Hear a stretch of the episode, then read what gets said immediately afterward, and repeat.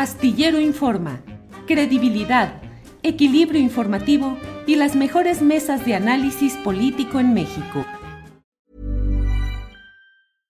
Imagine the softest sheets you've ever felt. Now imagine them getting even softer over time. That's what you'll feel with Bowl and Branch's organic cotton sheets. In a recent customer survey, 96% replied that Bowl and Branch sheets get softer with every wash. Start getting your best night's sleep in these sheets that get softer and softer for years to come. Try their sheets with a 30-night guarantee. Plus, get 15% off your first order at bowlandbranch.com. Code BUTTERY. Exclusions apply. See site for details.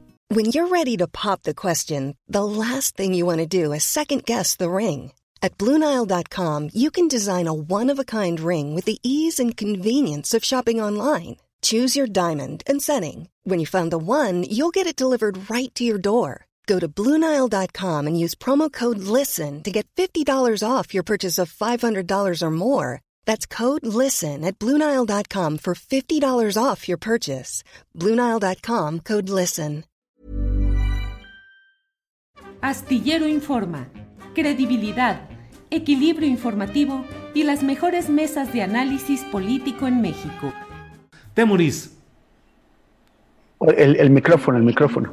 Hola, hola, hola. Buenas, buenas, buenas tardes, Julio, Arnoldo. Gracias, Temuris. Arnoldo Cuellar, buenas tardes.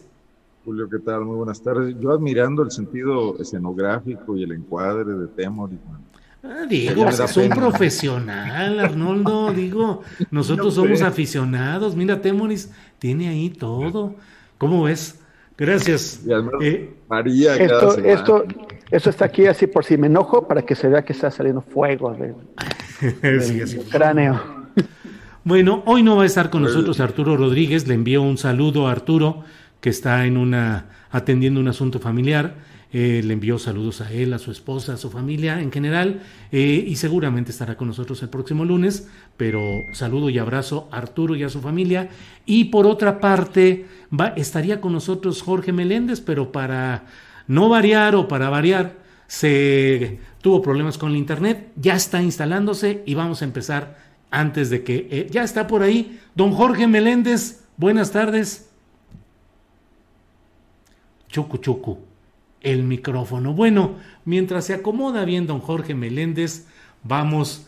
Temoris Greco, ¿qué onda con todo esto de Pegasus y el espionaje gubernamental del cual Arnoldo Cuellar nos puede platicar en general y en particular porque él mismo lo ha vivido con su equipo de Pop Lab en Guanajuato? Pero Temoris, tu primera intervención, por favor, sobre este tema de Pegasus y el espionaje. Pues eh, mira, hemos estado hablando de Pegasus, ¿no? Y, parece que, el único problema es Pegasus, pero en, realidad eh, hay, una, hay un buen número de compañías de Israel, de Italia, como, como, Hacking Team y otras que han estado vendiéndole eh, sistemas de espionaje digital a México y, o sea, lo, hicieron toda la década pasada, o sea, desde 2011. El, NSO Group, el, el grupo que, que, que fabricó Pegasus, el, gran trofeo que, utiliza en sus, en sus promociones de ventas, su, gran premio, es, ellos dicen que la captura del, Chapo Guzmán. Ellos eh, aseguran que desde que estuvo en prisión la segunda vez, él, eh, eh, teléfonos que, el Chapo imaginaba que, que, pues, que, estaban fuera, cosa que nadie sabía que los tenía y en realidad estaban todos intervenidos con Pegasus pero el tema es, estas empresas dicen que las que venden sus sistemas solamente a estados, a gobiernos, como si esto fuera garantía de algo, como si fuera garantía de, su buen uso, cuando en realidad esos gobiernos, por un lado, los emplean no solamente para perseguir a criminales y a, terroristas, como dice NSO Group, sino que además los emplean contra sus opositores políticos, contra activistas, periodistas, como lo ha hecho de manera destacada por el número de, objetivos que, eh, que se conocen el gobierno de México. Pero además, eh, el tema es que esto, o sea, que se, lo venden a, los gobiernos de los países, pero también a gobiernos de los estados, e incluso, eh, como, como supimos con Hacking Team, se los, eh, se los vendieron hasta a, los cuerpos de protección civil del Estado de México, que ya sabemos que están bajo control de los, de los Atlacomulcos. Esto significa que, eh, que, realmente cualquiera, o sea, le, le han vendido esos sistemas a cualquiera y que, que además cuando esas personas salen del poder o incluso estando en el poder, ¿a quién le entregan el control? O sea, nosotros sabemos en México que uno puede ser gobernador o puede ser presidente y puede ser parte de un grupo criminal al mismo tiempo. Y eso significa que ahora tenemos el país repleto de esos sistemas. Pero hoy el, el, presidente López Obrador dijo una cosa que me parece que es alarmante porque él dijo que él sabía que lo habían estado espiando desde hace muchos años, como si fuera algo aceptable o normal, y que por lo tanto no iba a presentar, no se imaginaba presentando una denuncia. Pero hay que presentar esas denuncias y hay que perseguirlo. Y, o sea, no está mostrando ni interés en perseguirlo, porque es un problema que en este momento en México ya tenemos por todos lados. Y si alguien está espiando, puede ser una entidad del gobierno federal, puede ser de, gobiernos estatales, puede ser de privados, privados que, nos, que, no, que sabemos que nos están buscando. Y de esto sabe bastante Arnoldo, que está siendo o ha sido espiado por una empresa privada eh, eh, empleada por el fiscal general de Guanajuato. Bien, Temoris, muchas gracias. Eh, bienvenido, don Jorge Meléndez, ¿nos escucha? Escucho muy bien, tuve que hacer un largo recorrido porque en donde estoy el internet se fue, pero ya estoy aquí en un restaurante amigo donde te puedo escuchar muy bien. Ah, te agradecemos mucho todos. Sabemos, nos avisaste pues que había ese problema y que buscaría resolverlo, así es que gracias. Vamos por lo pronto con Arnoldo Cuellar. Eh, Arnoldo, eh, sobre el tema del espionaje en general que se ha develado respecto al caso Pegasus y bueno, pues también la parte que corresponde a lo que tú has vivido. Bueno, Julio, yo creo que mm, me, llama pues la atención que nos asombremos con el tema Pegasus y realmente lo que, lo que nos invade ahí es un poco la novedad, la tecnología, los grandes nombres, el escándalo del, presidente también y muchos periodistas. Pero México se desempeñó en el siglo XX como un estado policial eh, hay que ahora volver a ver, y ahí, por cierto, felicito a don Jorge por sus intervenciones, el documental sobre Manuel Buendía, ¿no? Red privada. Eh, no teníamos una sociedad, y creo que aún no la tenemos, que obligue al poder a acotarse. Tenemos un poder desmedido, eh, que no solo se ejerce corporativamente, no solo, no solo dominó, bueno, me, refiero un poco al pasado, en el presente están pasando otras cosas, no solo dominó todos estos, todos estos eh, vasos de comunicación política, sino que aparte espió ciudadanos, ¿no? Eh, hay que recordar cuáles fueron las primeras grabaciones que se hicieron públicas y cómo estuvo todo tan normalizado eh, ¿Te acuerdas las, la, de, la de Raúl Salinas de Gortari hablando con Carlos Salinas de Gortari desde Almoloya? Sí, sí, sí. Es evidente que lo grabaron eh, pues, la Secretaría de Gobernación, ¿no? Que controla los penales. Pues sí. Eh, violando totalmente sus derechos humanos, que aunque Raúl era un pillo y eso no se lo va a quitar nadie. Bueno, pues eso, esto era otra cosa, era un intento aún de, golpeteo político en aquella pugna entre, entre Cedillo y Salinas pero todos nos lo tomábamos como que no, pues una sopa de su propio chocolate.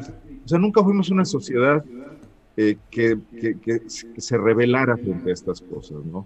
¿Cuántas veces no hemos dicho todos nosotros en los cafés que nos tomamos con nuestros amigos, no me llames por teléfono, no, no me lo digas por teléfono, mejor nos vemos, hay pájaros en el alambre, o sea, lo tenemos asumido. Yo digo que como si fuéramos la, la Alemania oriental de antes de, los muros, e, en esta dicta blanda, ¿no? Que vivimos, donde, pues bueno, sí, está bien, pues es el Estado. Que un poco lo que nos pasó a nosotros, en Pop Lab nos espiaron con el sistema que utilizan totalmente legal, adquirido legalmente, para seguir los emails de los teléfonos y otro número que tienen los teléfonos celulares que no voy a recordar el tecnicismo, para, para la lucha antisecuestro, para ubicar o a los secuestrados o a los secuestradores eh, eh, geográficamente, para geolocalizarlos, que se ve que no lo utilizan mucho para eso y lo utilizan para otras cosas. Se ubicaron los números que hackearon, denunciaron eh, eh, que estaban robadas las tarjetas o los teléfonos, los clonaron con teléfonos que les entregó la compañía telefónica, porque además presentaron, hicieron como que presentaron un INE falso. Además hay corrupción en las compañías telefónicas. Me decía a mí una persona que sabe de esto, por mil pesos te dan tu sábana y te dice dónde están todas las llamadas. Y si eres una una empresa como Seguritech o como otras que contrata cientos de miles de líneas, pues tienes un ejecutivo de altísimo nivel que te hace los favores, ¿no? Entonces estamos permanentemente expuestos. ¿Cuál es el tema? ¿Quién está regulando esas cosas, no? Quieren regularnos a los ciudadanos ahora con el tema de, de, los biológicos, de los datos biológicos, pero ¿quién regula a las empresas que administran esos datos? Y vamos a hablar, por supuesto, ahora del, del INE en un rato más, ¿no? Entonces, creo que sí es momento de empezar, y a mí no me parece bien lo que dice el presidente López Obrador, de que no, no, no, él no lo ve como un agravio, no lo ve como un delito, y que lo deja pasar, pues, porque esto está afectando a muchos ciudadanos, es gente violando la ley sistemáticamente, permanentemente, con cualquier fin, con fines políticos, con fines criminales. Eh, mira, en el caso nuestro, ya, ya, ya te voy a, contar un poco las cosas. En el paquete de, hackeo que, que se aventaron, uno de los eh, encargados de esta operación, aprovechó para espiar a su novia. Ah, pues sí. También la metió en el paquete. Y decíamos, ¿quién es esta mujer? ¿Por qué aparece aquí? Y luego alguien dijo, no, bueno, pues este, vive en la Ciudad de México, es una modelo y creo que es novia de este cuate, que es el sospechoso de haber ordenado la operación. Bueno, así las cosas, ¿no? Y ahí se enteró de todo. Ahí el, el, espiador se enteró de todo lo de la novia. Bueno, pues sí. Bueno, hay este mercado. O sea, él trabajaba por encargo, lo nuestro, pues pensamos que para el fiscal de Guanajuato, pero recibía otros encargos y como tiene manera de, conectarse con estas gentes, funcionarios públicos del, Nuevo León, etcétera, pues imagínate todo lo que está pasando. Imagínate cómo estamos expuestos los periodistas si desde cualquier punto del país un político de tu estado, de tu localidad, puede encargar una operación que dé la vuelta. Me dicen que además hasta barato sale. No es el caso de Pegasus, que ya es una tecnología altamente sofisticada para otro tipo de cosas eh, y, que, y que sí, sí significó una inversión eh, cuantiosísima, ¿no? Perdón que ya me pasé de los... No estoy viendo el cronómetro. No, no, no, adelante con, adelante con mucho gusto. Eh, bueno, vamos ahora con... Gracias, Arnoldo. Vamos con Jorge Meléndez. Jorge Meléndez pues eh, la izquierda y los grupos que se han opuesto al sistema político en turno en México han sido permanentemente vigilados, espiados, reprimidos. Ahora vemos este tema de Pegasus. ¿Cómo lo ves históricamente y en este tramo relacionado con Pegasus? Jorge Meléndez. Bueno, esta es una práctica viejísima no solamente de los gobiernos mexicanos, sino de los gobiernos de Estados Unidos, que hay que decirlo, la CIA en particular, a la que le daba de varapalos el maestro Manuel Buendía, y es supuestamente para que los enemigos externos, llámese comunistas, liberales, eh, de derecha, fascistas, estén aparentemente controlados. Yo tuve un amigo que llegó al CICE, que no voy a decir su nombre porque había está vivo, y dije, a ver, eh, enséñame mi ficha. era una ficha verdaderamente desastrosa. Los que espiaban en la Facultad de Economía, en la preparatoria CESA, el Partido Comunista, decían lo que les daba la gana con tal de quedar bien con sus jefes. Luego ya vinieron el espionaje más preciso con estas cuestiones tecnológicas. Ya han hablado Temoris y Arnoldo de eso, pero hay que recordar que el ex gobernador de Puebla, Rafael Moreno Valle, tenía a un señor Euquid Castañeda, creo que se llamaba, que espiaba a todo mundo en Puebla. Y bendecido por Moreno Valle, que quería ser presidente de la República. Es decir, no es solamente el gobierno central, son los gobiernos, pero hay un espionaje mayor en las telefónicas y en muchas de las nuevas redes. Bueno, hasta Joe Biden se acaba de quejar de este del señor Mark Zuckerberg, que dice que hace más mal a la democracia que bien. Así pues, los ciudadanos somos los que estamos realmente indefensos ante eso. ¿Por qué estamos indefensos? Porque los poderes, ahí incluso el señor que ha sacado dos videos de los hermanos de López Obrador, dice que tiene como 18 o 20. Todo el mundo sabe que no debe de hablar por teléfono, teléfono, se debe de dejar grabar y todo el mundo lo hace.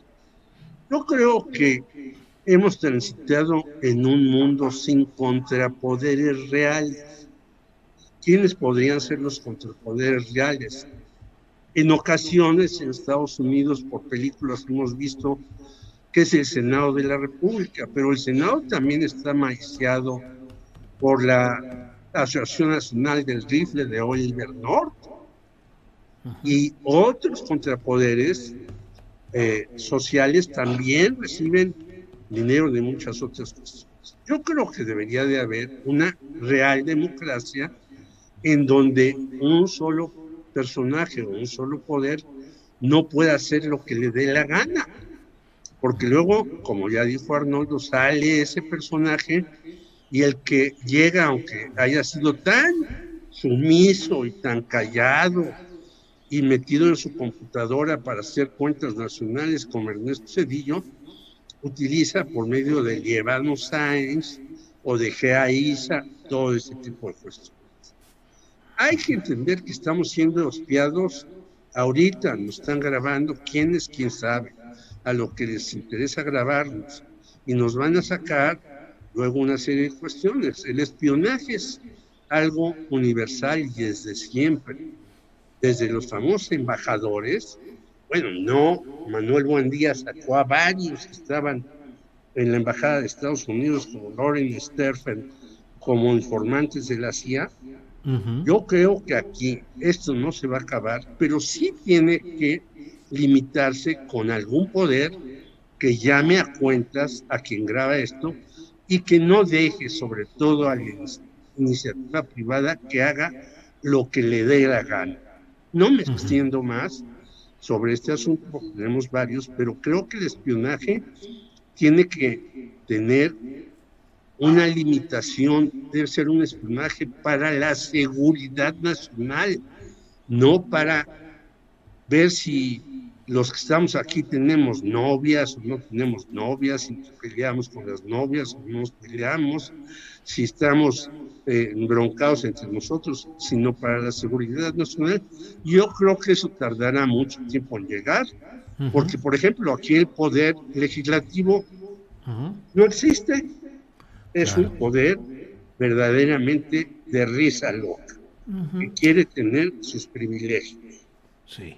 Gracias, Jorge. Temoris Greco, mm, hoy el monero Rapé puso un peñazus, creo que así fue el título, eh, señalando a Peña Nieto arriba del caballo alado y luego en las patas de ese caballo pues están el general Salvador Cienfuegos, el ex procurador Murillo Caram, Tomás Cerón de Lucio, director de la Agencia de Inteligencia Criminal, y em, Miguel Ángel Osorio Chong. ¿Qué hacer con todos estos personajes? ¿Es suya la responsabilidad? Eh, ahora, según lo que nos platicó ayer Mathieu Torlier en una entrevista aquí en Astillero Informa, el propio Osorio Chong dice que no se compró el sistema y a toda pregunta dice no se compró el sistema, no hay nada que informar, no hay nada que informar. ¿Cuánta es la impunidad de todos estos grupos eh, en este tema? Por favor, Temoris. Bueno, es indispensable hacer investigaciones porque hay un conjunto de, preguntas que se tienen que, responder, ¿no? O sea, en primer lugar, ¿quién compró este, estos sistemas o, quién, quién, hizo esos contratos? Que pudieron haberlo, mira, para empezar, pudieron haberlo hecho directamente con NSO Group, que es la, compañía israelí que los, que los, que los produce. Pero eh, usaron a, a, una compañía, usaron a compañías intermediarias o sea, agarraron un coyote que eleva el precio del tema. Y cuando tienes una cosa que es eh, que estén haciendo de, manera tan clandestina, pues es también una oportunidad enorme para tener eh, comisiones ilegales, ¿no? Y, y, eso, y, son, y son servicios que se venden por millones y millones de dólares, depende del número de objetivos de blancos a los que haya que espiar. Y México es el país del mundo, México con Peña, que le pidió a NSO, Group el mayor número de objetivos. La, última, la última investigación revela 50 mil objetivos en todo el mundo y de los 50 mil, 15 mil son mexicanos, solamente en México. Sacaron la lista a los reyes y dijeron, quiero este, este, este, este, a todo el mundo. Entonces, eso, eso está, eh, es gravísimo. Ahí hicieron negocios. Ahora, ¿por qué em, emplean estos, estos sistemas para un propósito distinto? O sea, a, los que la ley permite, ¿no? Que es la, la investigación de los grupos criminales. Ahí hay responsabilidades responsabilidades de todas estas gentes. Esas investigaciones encontraron que la PGR, que la Agencia de Investigación Criminal, la PGR, sí había eh, solicitado a los jueces autorización, para algunos de esos espionajes, no para todos, pero sí para algunos. Hay, tres, hay cuatro grandes clientes mexicanos, tres identificados. Uno es el CISEN, otro es la Secretaría de la Defensa Nacional, otro es eh, la, PGR junto con la Agencia de Investigación Criminal. Hay una cuarta entidad que estuvo espiando y que no se conoce, pero todos los espiados por esta entidad tenían un carácter político, o, gente involucrada en la política, o en el periodismo, o en, el activismo, pero no en temas criminales. Hace falta averiguar cuál es esta cuarta entidad. Ahora, ¿cómo es que de los, de los tres clientes sí conocidos, solamente uno, la PGR, llegó a solicitar algunas cosas a los jueces. o sea, Sedena, que es el, general Salvador Cienfuegos, y el CISEN, que es Eugenio Imas, J. Despert, y, como su superior, Miguel Ángel Osorio Chong, ellos no hicieron ni una sola solicitud a los jueces. Entonces, ¿cómo es que estaban usando ese sistema de, de espionaje? Ahí hay más responsabilidades. Hace falta también averiguar qué es lo que pasó con la información que se obtuvo, quién la tiene, qué es lo que están haciendo con ella. Y también hace falta averiguar qué pasa con esos sistemas, no solamente con Pegasus, con Hacking Team, con, todos los demás sistemas de espionaje. ¿Quién está actualmente en posesión de ellos? Porque, como decíamos, no son solamente entidades del Estado quienes lo han estado operando. Seguritech es una de ellas. Entonces, ¿quién más? O sea, ¿cuántas empresas privadas están ofreciendo esos servicios eh, eh, en México y en el mundo? ¿Qué plan tiene el gobierno para actuar contra ellos? Lo que a mí me dejó eh, claro Andrés Manuel es que le importa poco. Y, que, porque a él lo, lo, lo, espian, a, los demás nos, debe importar poco, cuando en realidad es algo gravísimo. Bien, gracias, Temoris.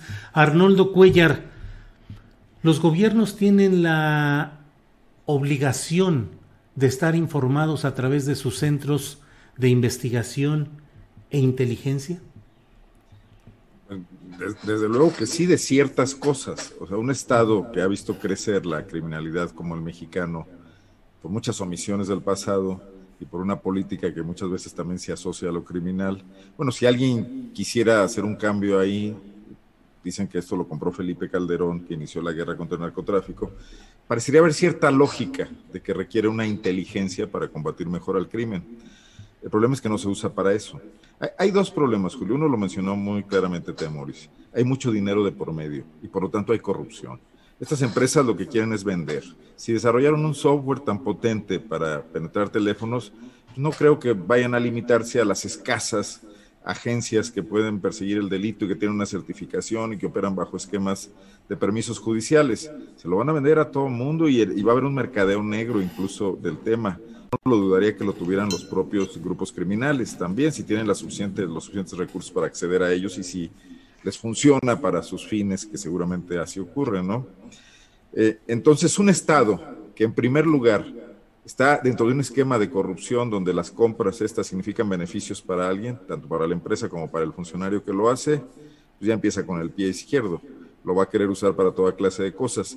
Y dos, un Estado que está distraído. Imagínate a, Osorio Chong en medio de la disputa por la sucesión presidencial del PRI de los otros partidos políticos, cuánto tiempo le dedicaba a la información que le llegaba de sus contrincantes internos y externos y cuánta a las decisiones verdaderamente de Estado, ¿no? Entonces también van a estar distraídos. En Guanajuato, por ejemplo, lo que nos preguntamos es esto, bueno, ¿por qué nos espían a nosotros teniendo el, problemón que tienen encima de violencia, de asesinatos, de grupos delictivos, de confrontaciones entre ellos, que no tienen qué hacer, ¿no?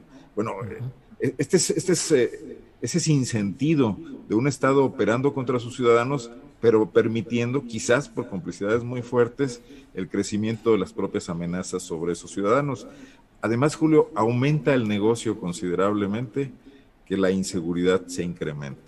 Aumenta la venta de cámaras, aumenta la justificación del Estado para invertir más y obtener mayores recursos de las cámaras para, para, comprar equipos más sofisticados, porque todos queremos que se abata la inseguridad. Al final del día, esto es como la venta de seguros de autos robados. A las aseguradoras les conviene que se sigan robando coches para que todos tengamos que comprar seguros, ¿no? se convierten en lógicas perversas, ¿no? Sí, Arnoldo, gracias. Em, Jorge Meléndez, dice el presidente de la República que ya no hay espionaje. Eh, dice el presidente de la República que no se está utilizando pues este sistema Pegasus. Eh, ¿De veras un gobierno federal podrá prescindir de la inteligencia que en el fondo radica mucho en ese espionaje? Sería totalmente absurdo. Cualquier gobierno en el mundo de la ideología que sea, y ya vemos que solamente hay dos por ahí que se dicen socialistas, Corea del Norte y Cuba, pero cualquier Estado tiene que tener un servicio de inteligencia, pero referido a los ataques en contra del Estado, de su población, de su territorio, de los secretos que necesita guardar, por ejemplo, petroleros, nucleares, etcétera, tiene que tener un sistema de inteligencia. Pero este sistema de inteligencia se ha enfocado básicamente en espiar a los ciudadanos que aparentemente están en contra de ese Estado para hacer negocios múltiples para espiar a empresas y a compañías a las cuales pueden extorsionar, etcétera, etcétera, etcétera. No es pues un sistema para un Estado, es un sistema para unos cuantos vivales que están ahí metidos desde que existía la Dirección Federal de Seguridad y desde antes, hay que ver quiénes estaban ahí, desde Gutiérrez Barrios hasta Nazararo, puros criminales. Y los que están ahora haciendo este espionaje. Un país tiene que tener un sistema de espionaje para defenderse de lo que le puede pasar, le, le puede ocurrir y demás. Pero tiene que ser un sistema supervisado, cuando menos por el Congreso nosotros tenemos un Congreso que supervise algo, pues no, está a las órdenes de un señor que se llama presidente de la República y a veces se opone a cosas y demás para sacar más moches, tajadas. Entonces estamos en un sistema perverso en que además la rotación del propio sistema hace que se vayan unos y lleguen otros y no sabemos ni por qué los escogen. Yo conocí a un eh, encargado de la Dirección Federal de Seguridad y del CISEN que de verdad no sabía la O por lo redondo, como dijera María Luz a la China Mendoza. Lo pusieron ahí porque era cuate del anterior. Pero bueno, sí necesitamos un sistema de seguridad abierto, pulcro, que esté supervisado por otro sistema, que sea el Senado, la Cámara de Diputados y demás, pero yo creo que no el que tenemos. En el que tenemos se sigue haciendo exactamente lo mismo. El presidente se llame Miguel de la Madrid, se llame Carlos Salinas, se llame Felipe Calderón, se llame Vicente Fox o ahora. Yo creo que sí se necesita un sistema de seguridad nacional supervisado por las cámaras y por la sociedad. Si no, va a servir momentáneamente para el que esté al frente, para sus intereses y para sus manejos personales. Y esto quiere decir perversión política e inteligencia que no sirve para nada. Bien, gracias, Jorge Meléndez. Eh, Greco, estamos, eh, pues ya será este programa y el que sigue, y al siguiente que nos veamos ya estaremos analizando lo que sucedió en la consulta popular del 1 de agosto. Eh, te pido que nos comentes, Temoris, cómo has visto la organización, la difusión, qué expectativas tienes y si acaso de este proceso saldrá un INE más fortalecido o más debilitado eh, respecto a acusaciones y señalamientos que se le hacen. Por favor, Temoris. No, creo que el, principal sabotaje a la, consulta lo hizo la Suprema Corte de Justicia cuando hizo su, extrañísima pregunta. O sea, el, el, planteamiento que hizo el, el, presidente fue juicio o no a los expresidentes y en, los magistrados de la Corte elaboraron una pregunta que es como, eh, hace poco una columnista, Viridiana Ríos, en, Twitter, dijo que ella no quería participar en la consulta, pero además dijo que una de las razones es porque no entendía la consulta. No es que no la entienda, o sea, la, hicieron pedazos, la, lincharon en Twitter. Ella lo que estaba intentando hacer era era poner en, evidencia el absurdo que es esa pregunta, que, dice todo y nada y que conduce a todo y a nada. Eh, cuando uno, si uno responde sí o no, realmente es, tan abierta y hay tantas posibilidades de interpretarla que, que, quién sabe qué es lo que está diciendo Entonces yo creo que ahí está uno de los, de los, de los, de los problemas importantes que, que, va, que va a tener la consulta. Lo otro es que llegue efectivamente a tener el, umbral mínimo de participación que hace falta para que sea válida, para que tenga una, para que, para que sea de, observancia obligatoria, que es el 40% de, del, padrón electoral. Y dudo mucho que llegue a, ello.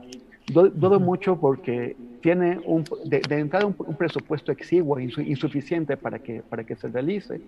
El propio instituto que está encargado de llevarla a cabo. No, no me parece que esté muy convencido de hacerlo, pero sobre todo porque quienes se oponen al juicio de los presidentes y quienes se oponen a la consulta y quienes se oponen, o sea, porque hay una multitud de razones por las cuales la gente o hay gente que no eh, está de acuerdo con esto.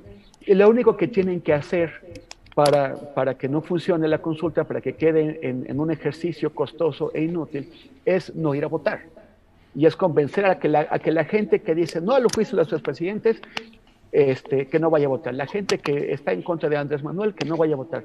La, gente que puede, o no simpatizar con el gobierno, pero no está de acuerdo con el proceso, que no vaya a votar. Es muy difícil que, que, Morena, aun si Morena pudiera movilizar a todos sus votantes y, y llevarlos, eh, significaría que, que, se quedaría como por el 34-35% de, de, participación. Y es muy difícil que logre movilizar a todos sus, sus votantes. Entonces, a mí me parece que los expresidentes tienen que ser llamados a cuentas por eh, sus acciones, sí o sí, con o sin consulta. Tienen que ser llamados a cuentas. Y hay muchas razones para hacerlo pero eh, no, no me parece que, que si, eh, si, esto ocurre, si finalmente estoy llamados a cuenta, no, no me parece que vaya a ser a causa de esta consulta, porque veo que se, se está realizando en condiciones extremadamente difíciles. Bien, gracias, Temoris. Eh, Arnoldo, ¿qué opinas de lo que está sucediendo con la tal consulta popular? ¿Crees que habrá participación fuerte, mediana, baja? y qué consecuencias crees que a fin de cuentas tendrá este proceso? Te, quiero preguntar si ya estamos desmonetizados o no. Sí, desde ya desde, desde que empezamos el programa sabíamos que nos iban a desmonetizar y así se cumplió. Déjame Entonces, échale. Déjame decirte que aquí, aquí, la pendejada es la primera y todas las demás son consecuencias, ¿no? Yo creo que está muy mal planteado todo este asunto desde el principio. Yo soy, y lo he dicho aquí, Julio, probablemente me repito, yo soy de los que votaron por López Obrador junto con otros 30 millones de mexicanos porque pensamos que había un sentido ahí de revisión y de justicia a la tragiquísima historia política, al fraude que significó la transición del 2000, a la guerra contra el crimen organizado que ensangrentó al país, a la enorme, descarada y vergonzosa corrupción del sexenio de Peña Nieto, y que algo podía pasar. Digo, ya, ya nadie esperaba que a Salinas de Gortari le fueran a hacer algo, ya prescribió y, como dice el clásico, no le pudieron probar nada, aunque todos lo sepamos, ¿no? Pero, por ejemplo, esto de Pegasus, esto de la compra de equipo al más alto nivel validado por un político para espiar a sus, a sus conciudadanos, es un delito. ¿Por qué hay que ir a una consulta para que eso pudiera entrar a tribunales? Está documentado. Lo han podido documentar periodistas desde fuera del sistema. Seguramente eh, Alejandro Gertz y el secretario de la Defensa tienen en sus escritorios los contratos que se firmaron, los alcances que tenía, lo que costó, si era el precio real o no, y los reportes de lo que se hizo ahí y ver qué de eso incurrió en violaciones a la ley y quiénes son los responsables. Entonces, bueno, pues sí, voy a ir a votar a la consulta, es inédita, quizás anote ahí en la, en la, boleta, este, ya encarcelen a Peña Nieto y déjense de cosas, ¿no? Cualquier cosa.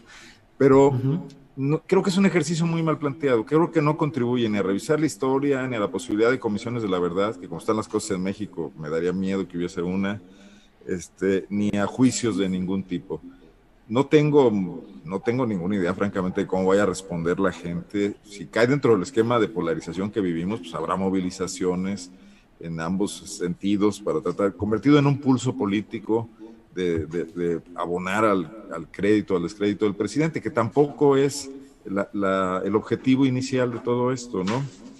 Entonces, eh, me parece que el presidente, pues bueno, en un principio era una manera de ganar tiempo, esto se alargó tanto que ya ni siquiera para eso sirve y, creo que simplemente va a quedar en algo anecdótico, fútil y, sin mayor trascendencia, ¿no? Gracias, Arnoldo.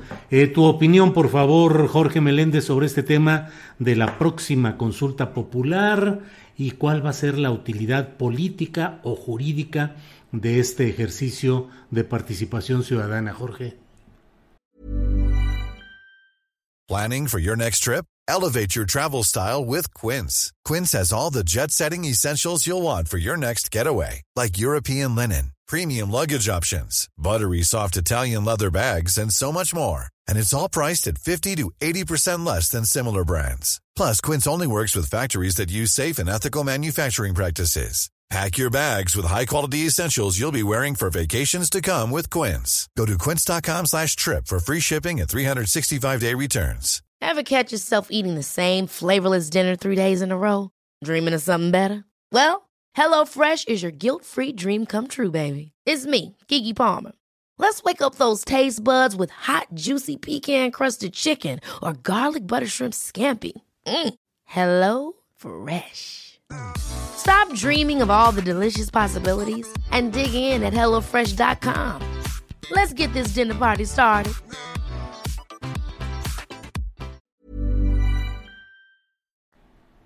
Dos frases mexicanas que me gustan mucho. Si Kafka hubiera vivido en México, sería un autor costumbrista. En México no vivimos en un sistema barroco, sino churrigueresco. Es decir, todo se quiere hacer bolas, se quiere meter, y eso es lo que hizo la Suprema Corte de Justicia de la Nación con esa pregunta que no la entendería ni siquiera Albert Einstein antes y después de la teoría de la relatividad. Lo que ocurre es que yo sí voy a ir a votar y voy a poner en mi boleta que nos estamos haciendo tontos al empezar a hacer este tipo de cuestiones si es muy claro lo que se robó Marta Sagún y sus hijos, si es profundamente nítido lo que ha hecho Enrique Peña Nieto y los gobernadores, algunos en la cárcel, y otro, un señor César Duarte de Estados Unidos, que no sé por qué no lo extraditan. En fin, Esto yo creo que tiene que cambiar. Y obviamente la consulta no va a resolver nada. Como está planteada la pregunta, como está planteada la consulta, como no van a ir a votar la cantidad de personas que se espera que vayan a votar para que la consulta tenga validez.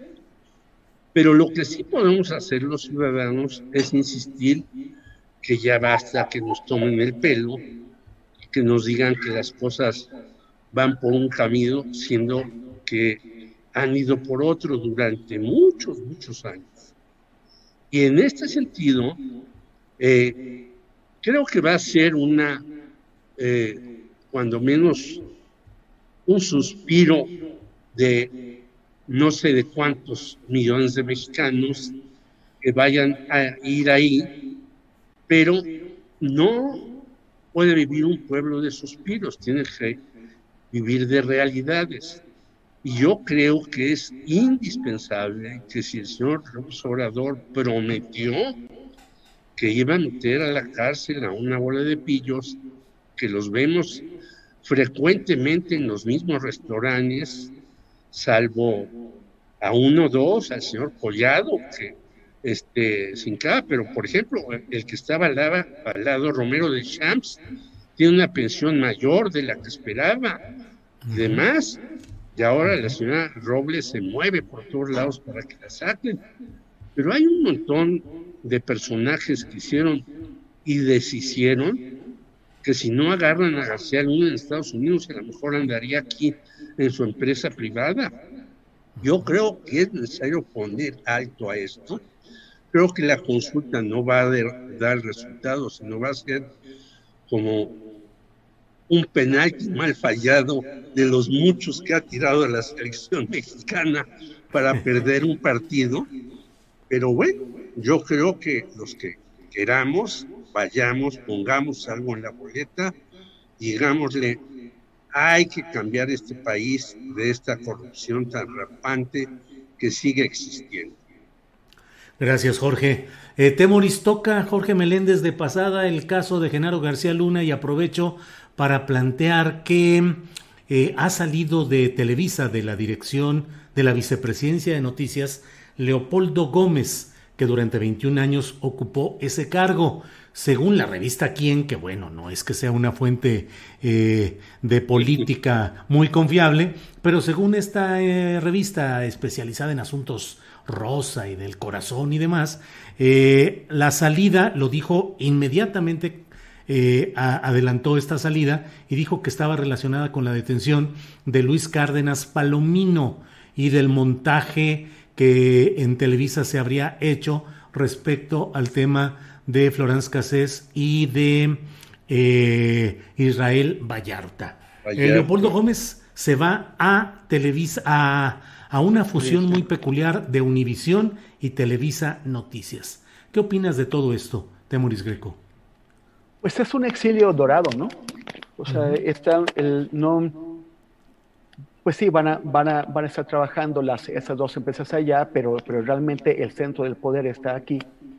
Eh, las influencias de las, de las que ha costado Leopoldo Gómez todos estos años han sido a, través de la, de la, vicepresidencia que ocupa en Televisa, este, también como, como líder de opinión un poco fabricado porque pues aprovecha el foro que le, que le, dan en, en Televisa y, el, y el ordenar a los a los opinólogos que, que, participan con él, pero básicamente lo están sacando de México y se lo están llevando a un sitio donde si las cosas se ponen complicadas, pues él puede estar a gusto y, y, evadir, salir del ojo de la, de la, opinión pública nacional. Ahora va a estar en la de Estados Unidos, entre las personas de habla castellano en Estados Unidos. Pero eh, sí, yo creo que es una forma de, de, reconocer eh, que, que, se ha convertido en un, en un pasivo para, para, la empresa Televisa, para el grupo Televisa. Es un, es un, es un pasivo, es una persona que, que, complica los intentos de Televisa de lavarse un poquito la cara, en la salida de la de López Dórica y la, y la entrada de Denise Merkel en su lugar, fue, es, un, es parte de un, de un esfuerzo de Televisa por lavarse la cara por todos los pecados cometidos, que son excesivos, que son demasiados, y, eh, y, Leopoldo representa el pasado.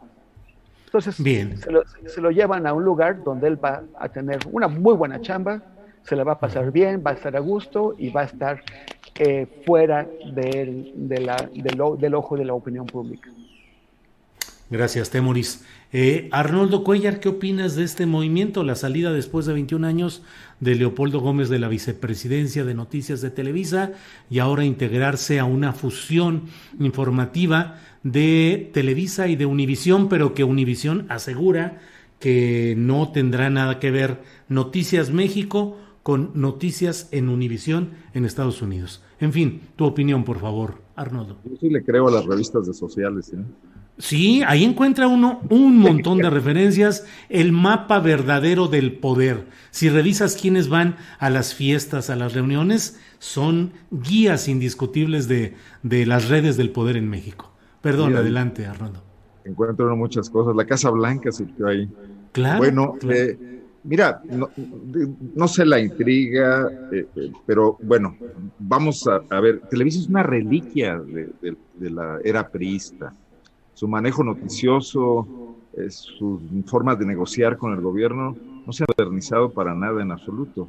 Eh, la prueba es que no pueden competir en el mundo más que con productos como las telenovelas. Bueno, se acabó el Chavo del Ocho y creo que ahí un fuerte ingreso se perdió, ¿no? ¿Eres mayor? Sí. Pero, Entre Chabelo y el Chavo del Ocho, mantenían Televisa. Mantenían Televisa, pero eh, meten, por ejemplo, a, Denise Merker para lavarle la cara un poco a, la falta de credibilidad de López Dóriga, que por cierto López Dóriga en la radio ahora es el mayor crítico del gobierno, pero bueno. Eh, este, y, no lo logra. Televisa eh, contamina a los nuevos valores que contrata y los lleva de nuevo a su juego porque son intereses muy fuertes y además intereses cada vez más frágiles. O sea, cualquier gobierno que tratara de que apretara poquito a Televisa obtendría mucho más de ellos de lo que les da, porque realmente su costo eh, mastodóntico ya no, ya no es funcional y tampoco han tenido la capacidad de adaptarse. Eh, va a llegar Leopoldo Gómez a Univisión con un equipo de, que hace periodismo en serio, con unas reglas eh, muy en el estilo del periodismo norteamericano que son muy diferentes a lo que se practica en Televisa, independientemente de que nos guste o no, con otros estándares éticos, con otras exigencias de validación de los contenidos, sin el rejuego este de, la complicidad con los políticos. Y quién sabe cómo le vaya. No es la primera vez que un periodista mexicano va allá y, y no funciona. ¿eh? Eh, vamos a ver cómo. Ya ves lo que pasó hace unas semanas cuando León Krause quería obligar a Jorge Ramos a, que reconociera que, López Obrador era un tirano, ¿no? Que Ramos lo puso en su lugar y le dijo, a ver, puede ser muy mal presidente y estar gobernando mal, pero no es un tirano.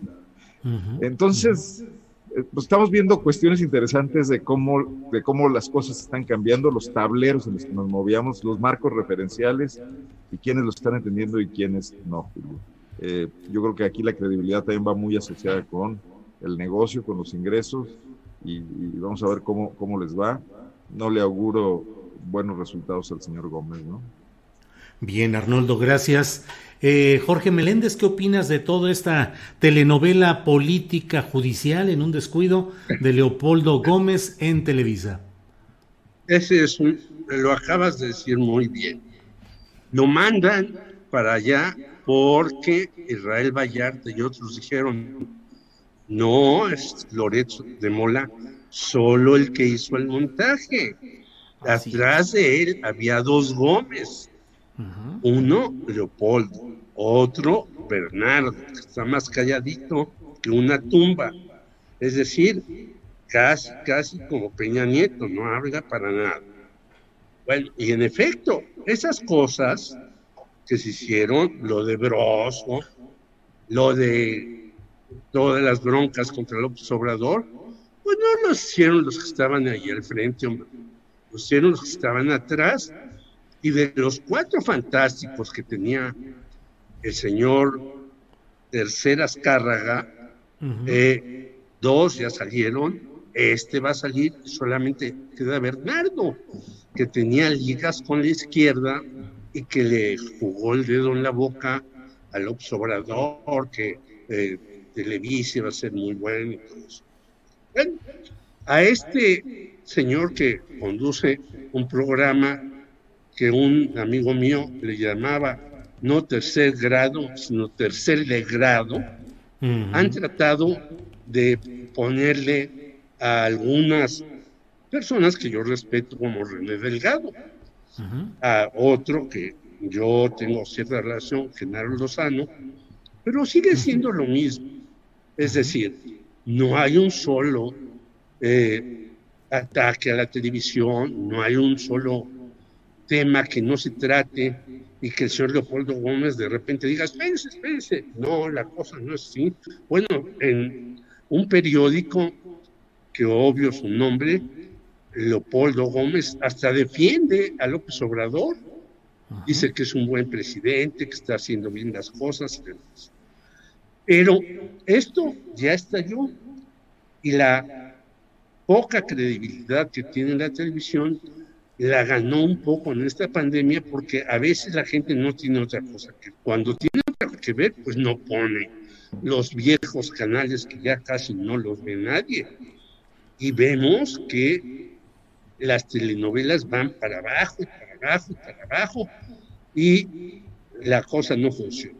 Yo creo que este señor Leopoldo se va porque ya está viendo que la cosa no está muy fácil aquí, que puede venir algún asunto, en el caso Casés Vallarta, y mejor pone tierra de por medio. No hay que olvidar que así como los capos, los capos de la televisión también se defienden entre ellos. No es que sean solamente los de Al Capone y sus cuates, sino son los de las ondas gercianas y sus cuates, incluidos los de las nuevas ondas a los cuales ya les están llegando también sus eh, varapalos de muchas partes. Por lo tanto, yo creo que adiós, que se vaya, que esté bien, pero ahí hay mar de fondo en todo lo que ha hecho Televisa en estos años, donde están las, eh, por ejemplo, los documentos de 68. Ya no voy para más, para no tener más tiempo y que podamos hablar. Gracias. Muy bien.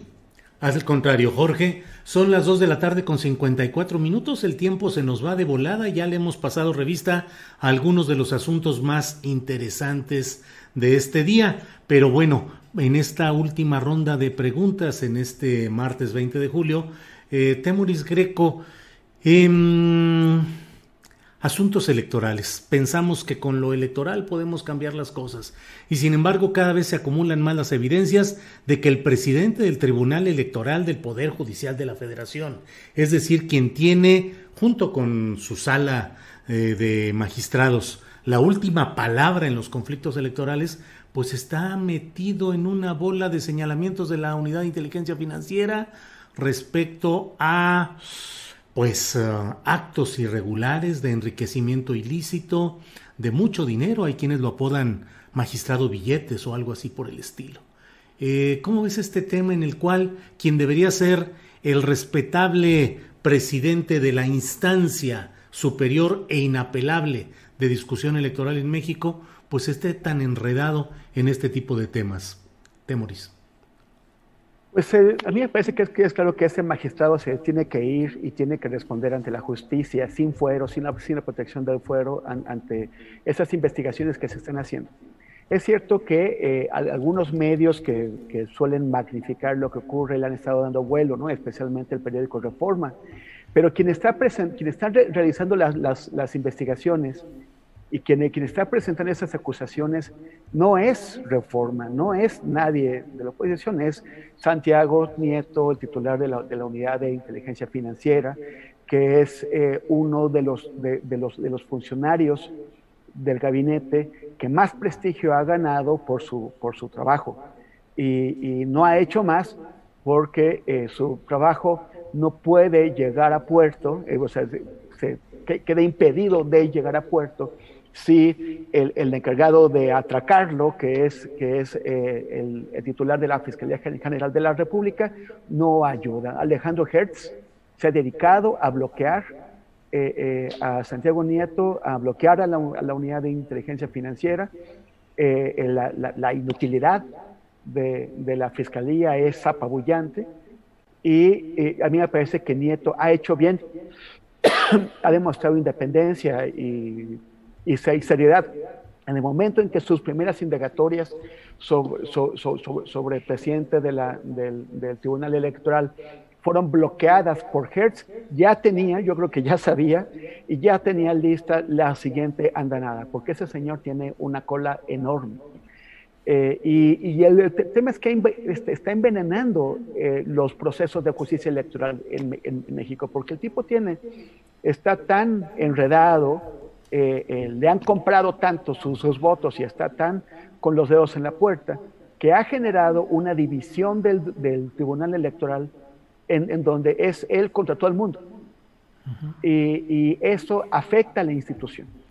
Entonces, por un lado, por una cuestión elemental de rendición de cuentas. Él tiene que salir de ahí, dejar su fuero y, someterse a la autoridad, pero, pero no, no solamente por eso, sino porque también está envenenando, está intoxicando a la institución que él representa. Bien, gracias Temoris.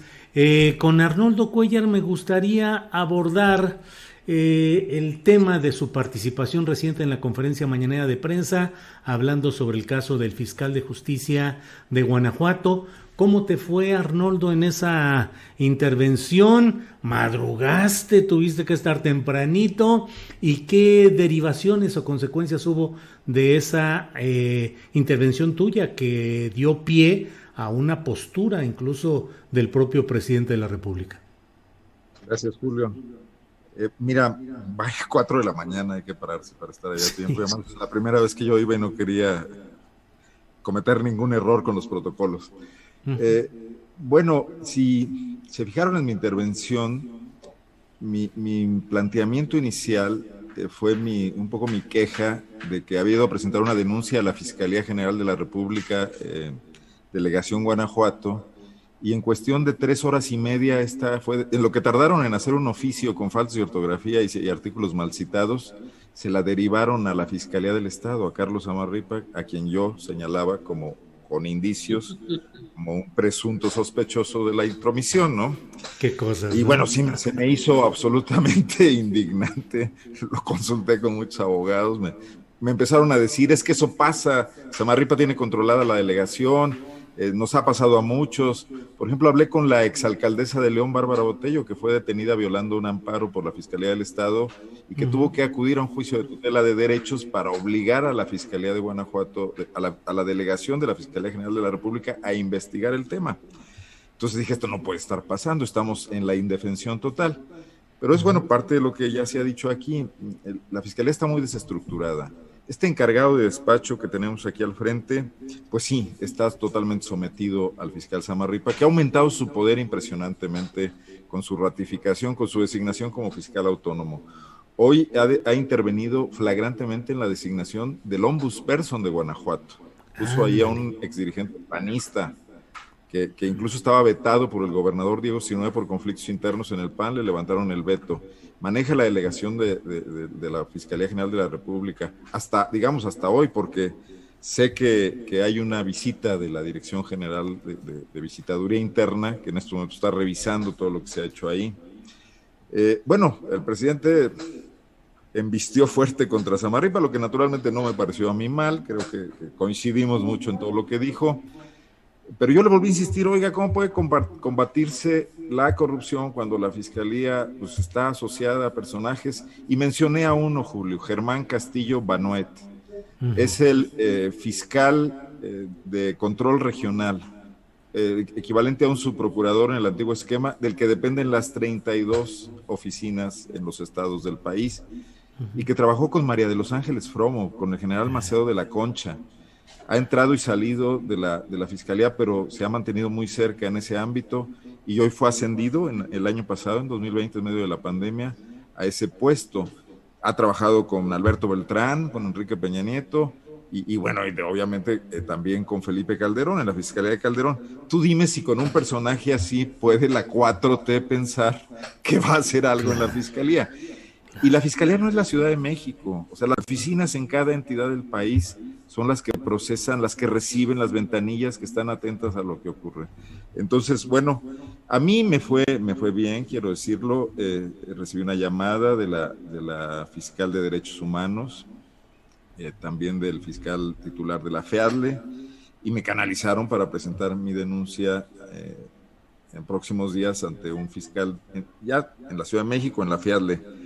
Les comentaba yo que todavía me parecía que no deberíamos subsidiar la mala operación de sus eh, delegaciones regionales, porque muchos ciudadanos no tienen la posibilidad de, de, ir a una mañanera, de publicar una nota, de hacer este tipo de cosas, y tienen que atenerse a lo que ocurre aquí.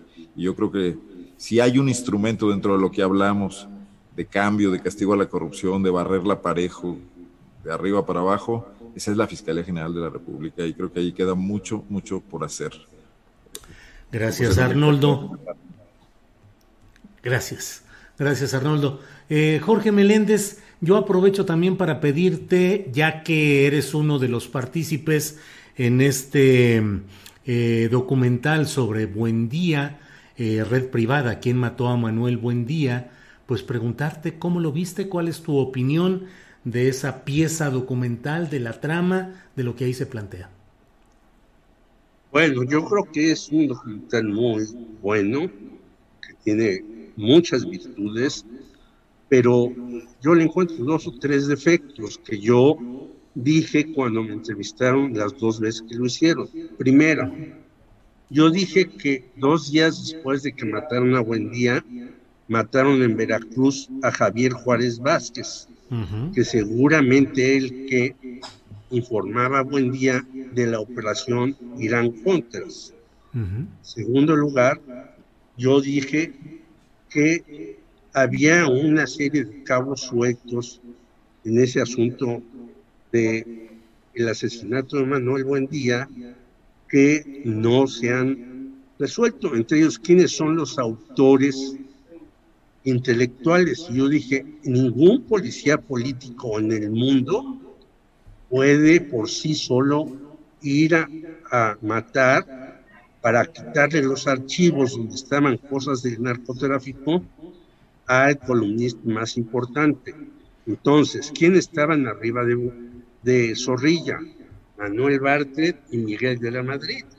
No olvidar que después Miguel de la Madrid dijo que Carlos Salinas de Gortari se había robado la, eh, la, el presupuesto secreto de la presidencia. Y qué curioso, tiempo después Enrique de la Madrid, su hijo, es nombrado banquero en México. Y finalmente creo que hay todavía una serie de cuestiones que investigar en el caso de Manuel Buendía, que no está en el documental, no porque yo esté diciendo que está mal hecho, sino que en México no sabemos dónde están los archivos de Manuel Buendía. Es momento que la Procuraduría General de la República las debería de tener en sus manos. ¿Qué estaba investigando Manuel Buendía del narcotráfico. Y finalmente creo que piezas como estas son importantísimas. A mí me dio mucho gusto que se estrenara mucho tiempo después, pero creo que hay que realizarlas más y en muchos casos que están todavía impunes, que son el 90 del 97 al 99% de los asesinatos de periodistas. Poca cosa. Hace un día acaban de matar a otro periodista. Bueno, nada se sabe, nada se supo, hasta que no llegan algunos metiches periodistas a tratar de investigar lo que las autoridades no hacen y que es su obligación. Eso es lo que yo pienso Julio Hernández. Jorge Meléndez, muchas gracias. Eh, y bueno, pues vamos cerrando esta mesa ya del martes 20 de julio. Temoris Greco, muchas gracias por esta participación. Buenas tardes. Gracias, Temoris. Es, una, pues es, un, es un placer como, como siempre y además tener al querido Jorge de, de visita con nosotros. Así es, así es. Gracias, Temoris. Eh, Arnoldo Cuellar, muchas gracias por esta participación. Muchísimas gracias, Julio. Don Jorge que llegó tarde para cumplir perfectamente el papel de Arturo cada semana, ¿no? Sí, así es. Yo pensaba que, que, que, moneticemos aquí en la manera de lo posible para apoyar a Temoris a que dirija un documental que se podría llamar El Montaje. Sí. Podría ahondar en la historia de Televisa, ¿no? No, no, imagínate, pero quienes se meten con, con, con Televisa no viven mucho, ¿eh? ¿Quién sabe, no? Ya como que el poder aplastante, el veto, todo lo que sucedía, pues ha ido cediendo, pero bueno, este, pues tú dirás, eh, Arnoldo, y empezamos a, a gestionar y a impulsar que haya financiamiento para un nuevo documental que haga Temoris. ¿eh? Pero sí, creo que, creo que sí, sí, sí están produciendo ya eh, una serie de, para, para Netflix sobre, sobre el montaje este, y, sobre, y sobre Loret. Ya sé que está ya en marcha, han entrevistado a varias personas y, y, pues estará, yo creo que pronto lo veremos. ¿Esa es una exclusiva? Sí, es una exclusiva. Danos más datos, Temoris. Al cabo que aquí casi nadie nos escucha. Es que nosotros en Ojos de Perro contra la Impunidad teníamos la idea de hacerla. Pero cuando empezamos a contactar personas para entrevistarlas, nos dijeron que creen, ya me entrevistaron. Entonces ya tuve contacto con el, con el director muy amablemente y pues entonces le pasamos algo de lo que nosotros teníamos para que ellos pudieran, eh, pero ya ellos están mucho, mucho más avanzados, ya, ya han estado trabajando. La pandemia los, los, los interrumpió, pero ahí van. Director cuyo nombre también nos vas a decir, ¿no? Este, no. ya, ya, ya, hablé de más. bueno, Temoris. Pregúntaselo pues a la ¿Eh? Pues sí, sí, sí. Voy a preguntar por ahí. Bueno, pues Jorge Meléndez, como siempre, muchas gracias por tu participación. No, muchas gracias a ti, Julio, y un abrazo muy fuerte a Arnoldo, a Temoris y a la audiencia, a Adriana Puentello, que siempre es muy amable y llegué pues casi barriéndome porque, insisto, el internet luego falla, pero aquí estamos listos para cualquier otra cosa. Ya, y ya, te agradezco en mucho el que... restaurante, don este, Jorge. Pues sí, en donde se pueda transmitir. Ese no es, si hubiera un bar sería mejor, pero Sería no, mejor. no lo hay a la mano. Y entonces desde ahí chocaríamos los vasos y diríamos algo, ¿no? Pero Claro. aquí estamos para pues, decir lo que en muchos otros programas se esconde y se les tiene miedo a gigantes, no solamente de la presidencia de la República, sino de los medios de difusión y de los políticos en general, sean procuradores o sean lo que sea. Gracias, Julio, y gracias a todos. Muy bien, pues muchas gracias a los tres. Nos vemos pronto. Gracias. Para que te enteres del próximo noticiero, suscríbete y dale follow en Apple, Spotify, Amazon Music, Google o donde sea que escuches podcast. Te invitamos a visitar nuestra página julioastillero.com.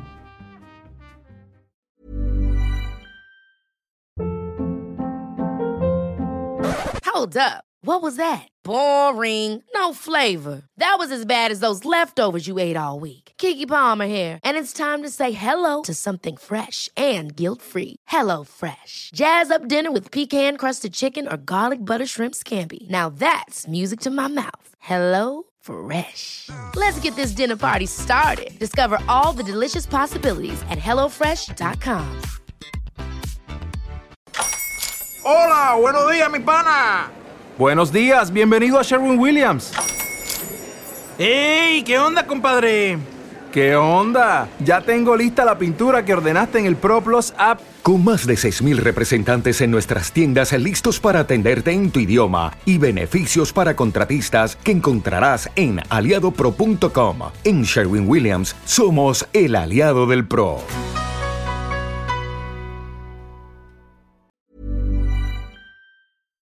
Para que te enteres del próximo noticiero, suscríbete y dale follow en Apple, Spotify, Amazon Music, Google o donde sea que escuches podcast. Te invitamos a visitar nuestra página julioastillero.com.